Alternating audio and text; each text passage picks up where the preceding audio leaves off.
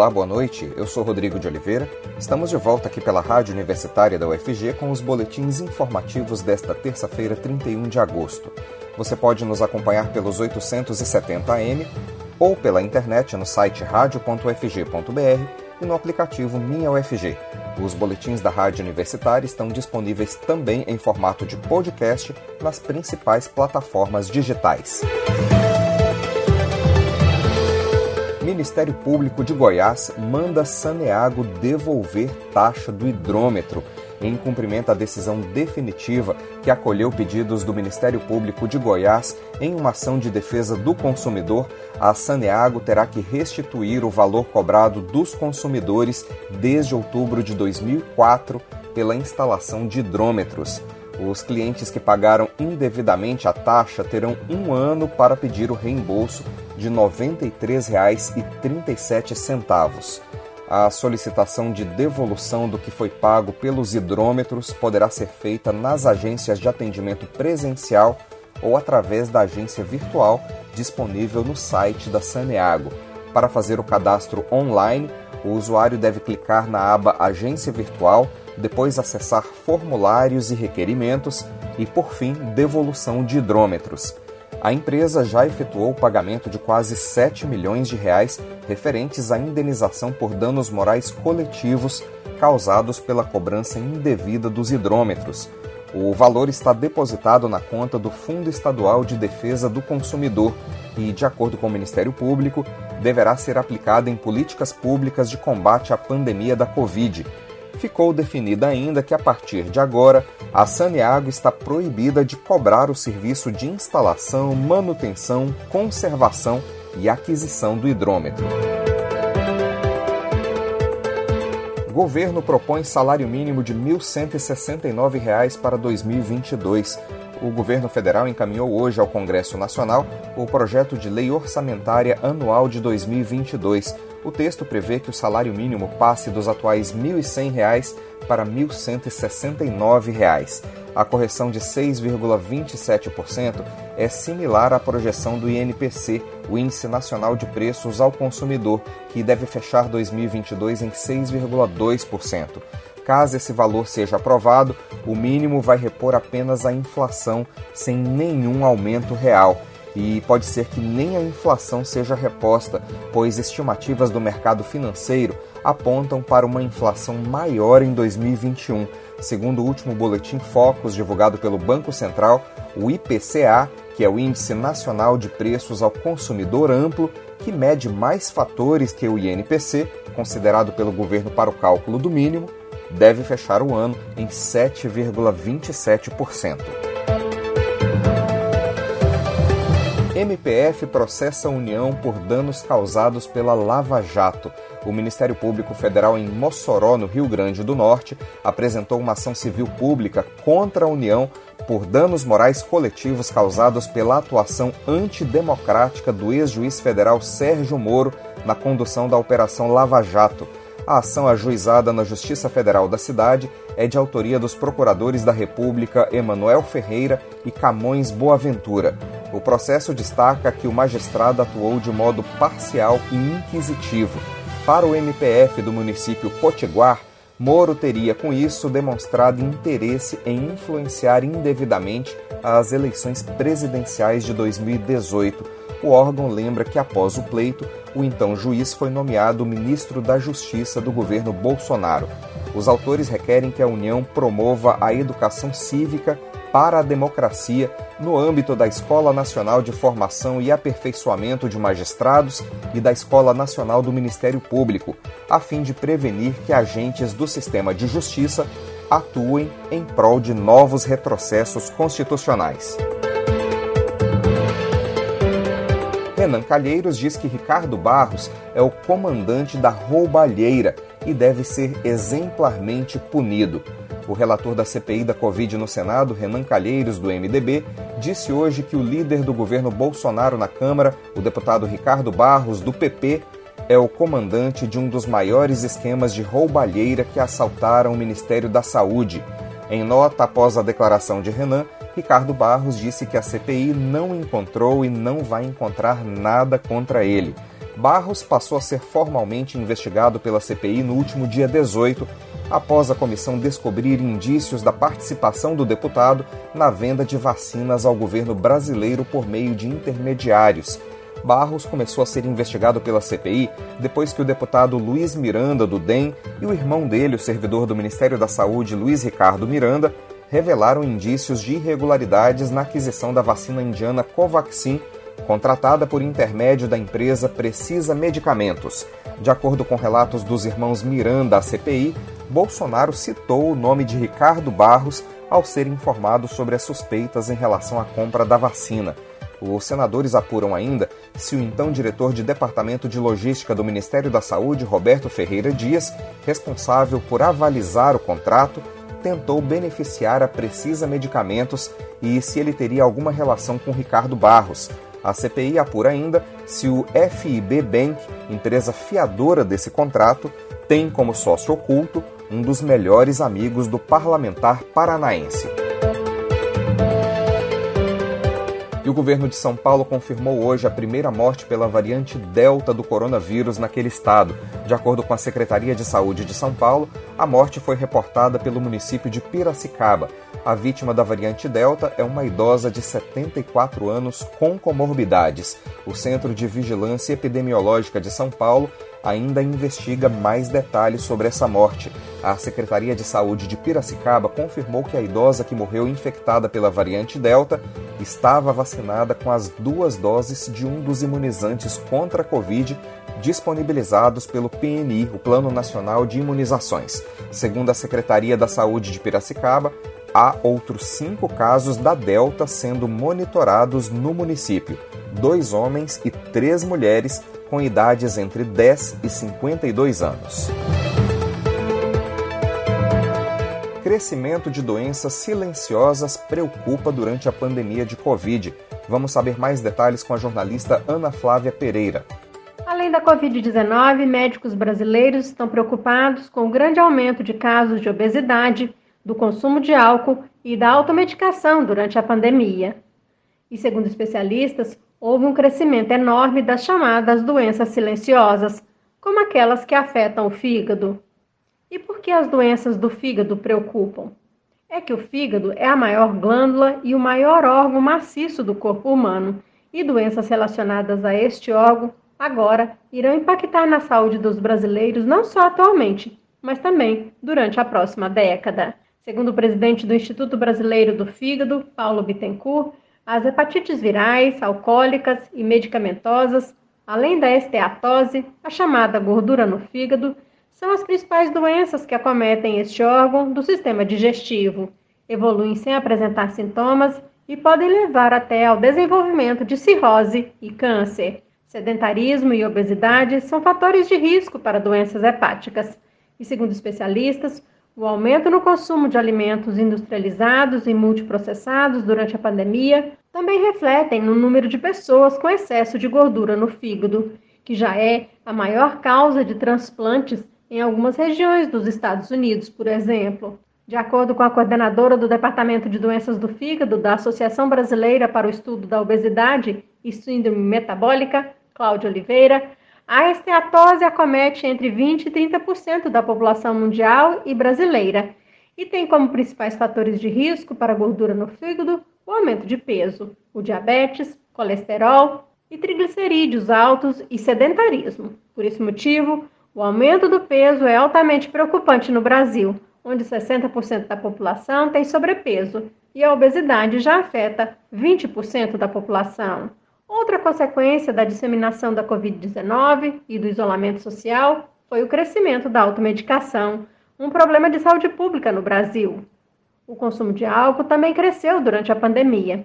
Segundo dados da pesquisa Convide, da Fundação Oswaldo Cruz, realizada em parceria com a Universidade Federal de Minas Gerais e a Universidade Estadual de Campinas, no ano passado, 17,6% dos mais de 40 mil entrevistados afirmaram ter ingerido mais bebida alcoólica nesse período. E a elevação no consumo de álcool pode elevar a frequência de doenças hepáticas, principalmente cirrose hepática. O governo anuncia propostas qualificadas para vacinas nacionais. O Ministério da Ciência, Tecnologia e Inovações divulgou hoje as quatro propostas qualificadas no chamamento público para prospecção de projetos de ensaios clínicos de vacinas contra a Covid desenvolvidas no Brasil. Das quatro propostas qualificadas, três foram desenvolvidas por instituições públicas de ensino superior: Universidade Federal de Minas Gerais, Universidade Federal do Rio de Janeiro e Universidade de São Paulo. A quarta vacina é do SENAI, o Serviço Nacional de Aprendizagem Industrial. Todas as vacinas qualificadas no chamamento público do Ministério já desenvolveram estudos clínicos de fases 1 e 2. Os quatro proponentes qualificados terão, a partir de agora, de apresentar a documentação necessária conforme prevista em edital. Itália libera a entrada de estudantes brasileiros, depois de países como França, Alemanha, Suíça e Espanha liberarem a entrada de turistas vacinados. Agora foi a vez da Itália abrir as portas para os brasileiros, mas, ao menos por enquanto, só terá entrada liberada quem for à Itália por motivos de estudo.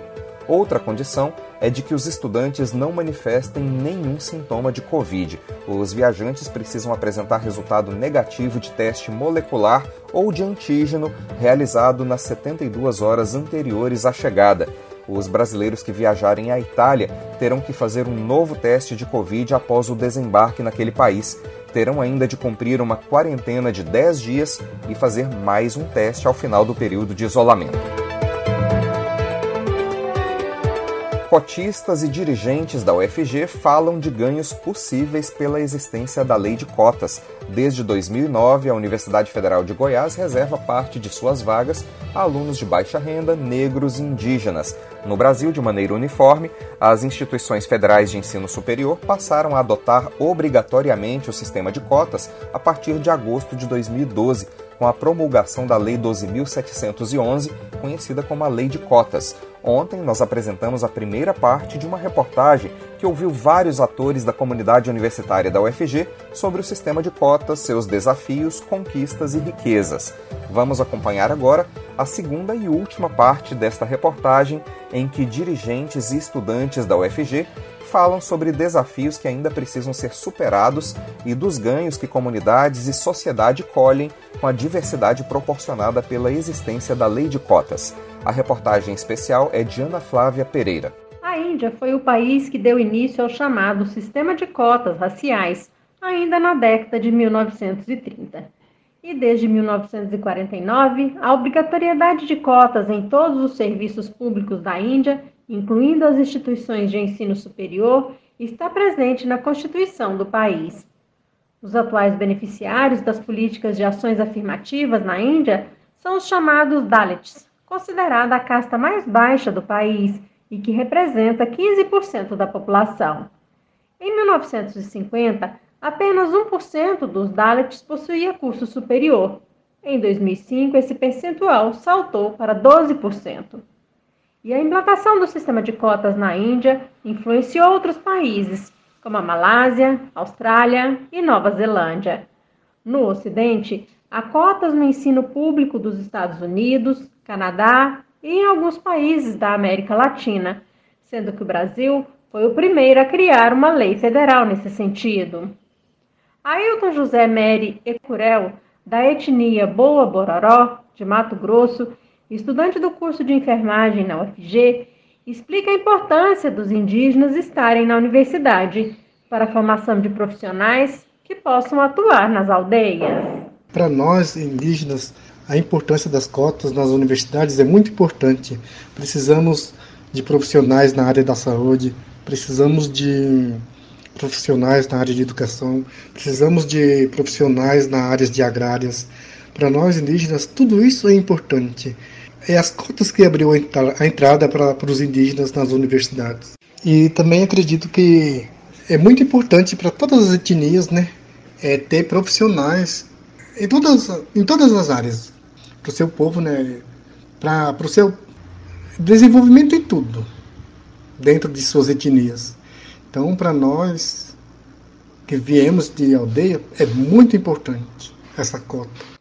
Para a estudante do curso de farmácia Beatriz Soares da Silva, quilombola da comunidade Levantado, no município de Iaciara, em Goiás, entrar na universidade era um sonho, que agora a realidade tem possibilitado agregar os conhecimentos da sua comunidade com os conhecimentos da universidade. A universidade, na minha vida, ela tem uma importância muito grande. Serei muito grata por esse processo, sabe?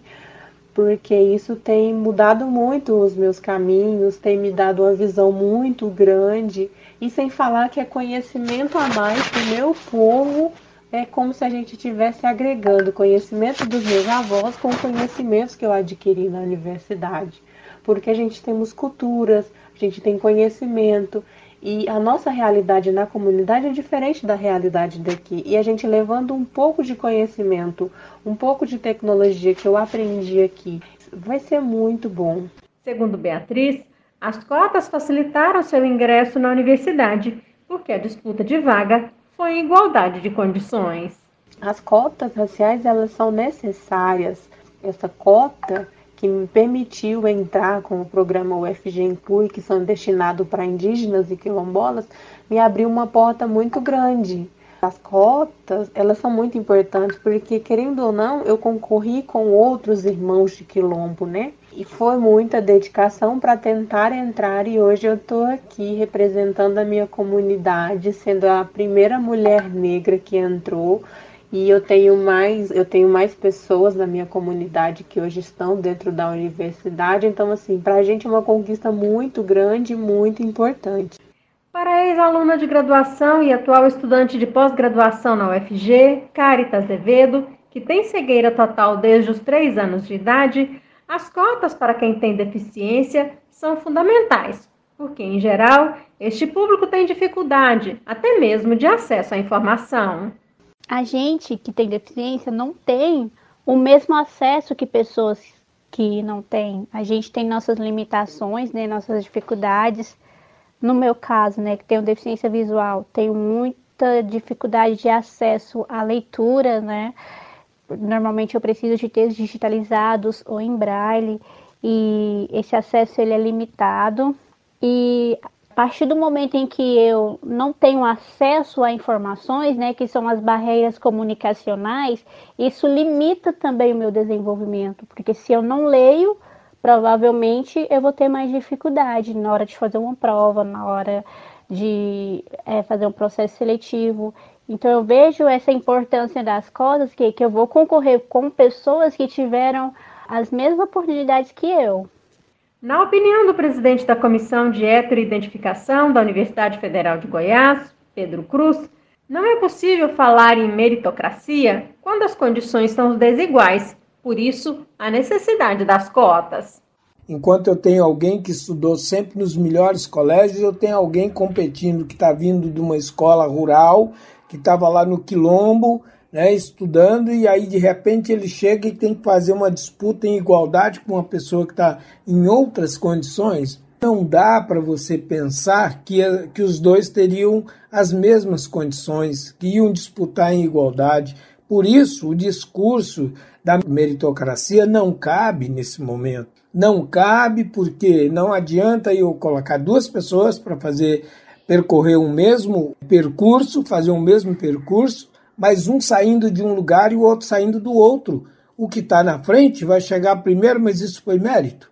Colocar fim ao sistema de cotas ainda é impensável nesse momento, diz Pedro, mas a lei precisa continuar sendo aprimorada, inclusive para a inclusão de novos grupos. A gente pode olhar, por exemplo, para o caso dos refugiados, né? pessoas que saem de uma situação extrema né, dos seus países, fugindo de guerras e tudo, de perseguições, e que não tem tempo, por exemplo, para olhar para trás e pegar um documento que comprova que ele fez no ensino superior. E essas pessoas estão em condições muito vulneráveis no Brasil e elas precisam encontrar apoio para que elas possam prosseguir a sua vida, né? Nós temos também universidades que já instituíram cotas para a comunidade LGBTIQIA, que são populações que sofrem grande discriminação e violência social, né? E isso amplifica o grau de dificuldade de acesso dessa população aos bens produzidos pelo Estado, né? Quer dizer, ao ensino superior, a concursos públicos. Dentro das universidades também há desafios que precisam ser enfrentados, inclusive a superação de preconceitos e racismo, como lembra Pedro Cruz. Nós precisamos preparar os nossos servidores técnicos, docentes, os nossos estudantes que estão dentro da universidade para fazer o enfrentamento a essas práticas racistas e discriminatórias que existem no interior da universidade, que reproduzem a visão distorcida da sociedade sobre essas políticas. Então é preciso que a gente esteja atento para isso, porque tudo isso impacta na permanência do estudante dentro da universidade. A estudante quilombola Beatriz Soares, do curso de farmácia da UFG, diz que cursar o ensino superior irá possibilitar não apenas melhor ganho financeiro, mas, sobretudo, adquirir novos conhecimentos.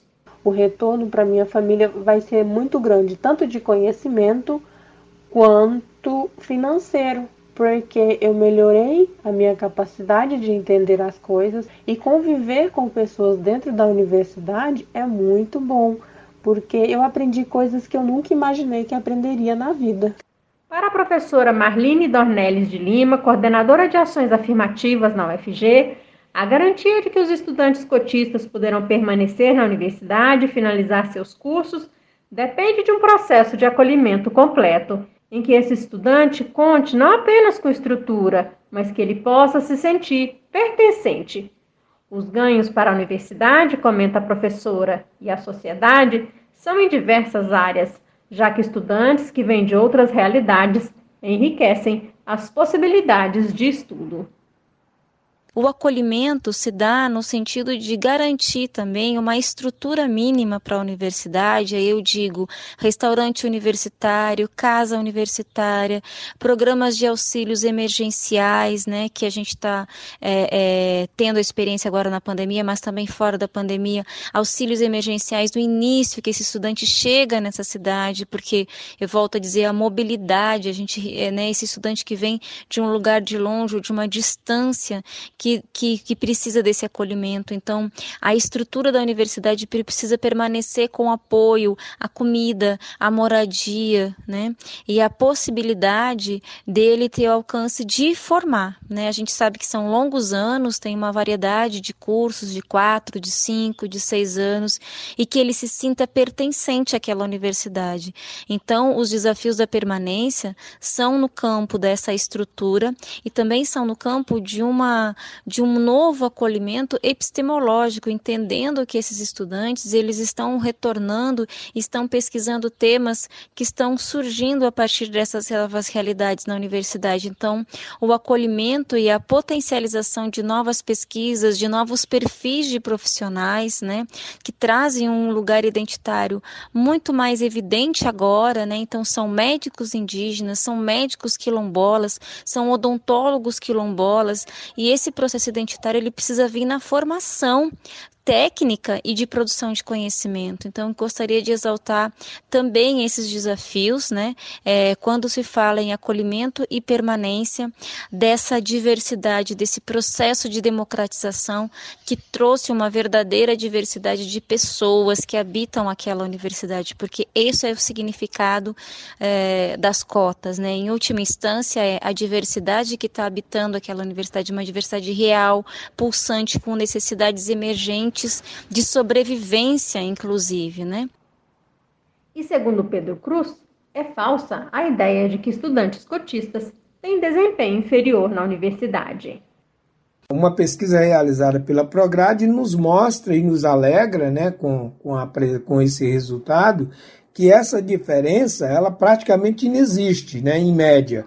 Ah, em algumas áreas, às vezes, ela se acentua um pouco, mas não chega a ser um percentual importante. Né? E a pesquisa traz um dado muito mais importante. Ela mostra que em 27 cursos de graduação, os estudantes cotistas tiveram melhor aproveitamento acadêmico do que, não, do que os não cotistas. Então, isso é, é fantástico. Isso prova para nós que nós tínhamos um problema na seleção, na barreira, lá na hora de fazer o vestibular, porque ali a desigualdade aparecia. Então, acho que é isso que a gente tem que pensar quando a gente pensa nessas proposições e pensa na prática da aplicação dessa política.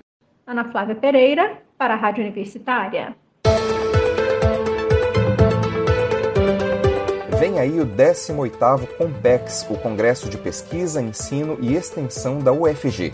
Esse ano, o Compex discute a transversalidade da ciência, tecnologia e inovações para o planeta. A repórter estagiária Ronilma Pinheiro tem mais informações. A Universidade Federal de Goiás vai realizar entre os dias 4 e 8 de outubro o 18º Congresso de Pesquisa, Ensino e Extensão, o COMPEX. O tema deste ano é a transversalidade da ciência, tecnologia e inovações para o planeta. Assim como no último ano, essa edição será realizada de forma totalmente virtual devido à pandemia e aberta para a participação de toda a comunidade. A participação do Compex é totalmente gratuita. O projeto visa promover a troca de saberes entre a UFG e a sociedade em geral. A programação do evento contará com palestras, seminários, simpósios temáticos, além da rota de ciência e cultura. Todas as atividades do Compex são gratuitas e abertas para todos. Assim, estudantes de outras instituições e até mesmo quem não possui vínculo com o ensino superior podem acompanhar as atividades do evento. As inscrições para participar como ouvinte vão até o dia 30 de setembro. Repórter estagiária Ronilma Pinheiro para a Rádio Universitária. E atenção, daqui a pouquinho a Rádio Universitária leva ao ar mais uma edição do projeto Música no Campus. A atração dessa edição é a cantora e compositora carioca Ângela Rorô. O show será transmitido também pela TV UFG e no canal oficial da UFG no YouTube, a partir das nove e meia da noite. Não percam! Nós teremos mais notícias amanhã no boletim das 10 horas da manhã. Continue acompanhando nossa programação pelos 870 AM e pela internet no site radio.ufg.br e no aplicativo Minha UFG. Nós também estamos nas redes sociais. Curta nossa página no Instagram e no Facebook. Lembre-se da importância de usar máscara em locais públicos, mesmo se você já estiver vacinado. O uso da máscara é um ato de amor e de solidariedade que pode ajudar a frear a transmissão do coronavírus. Rodrigo de Oliveira para a Rádio Universitária.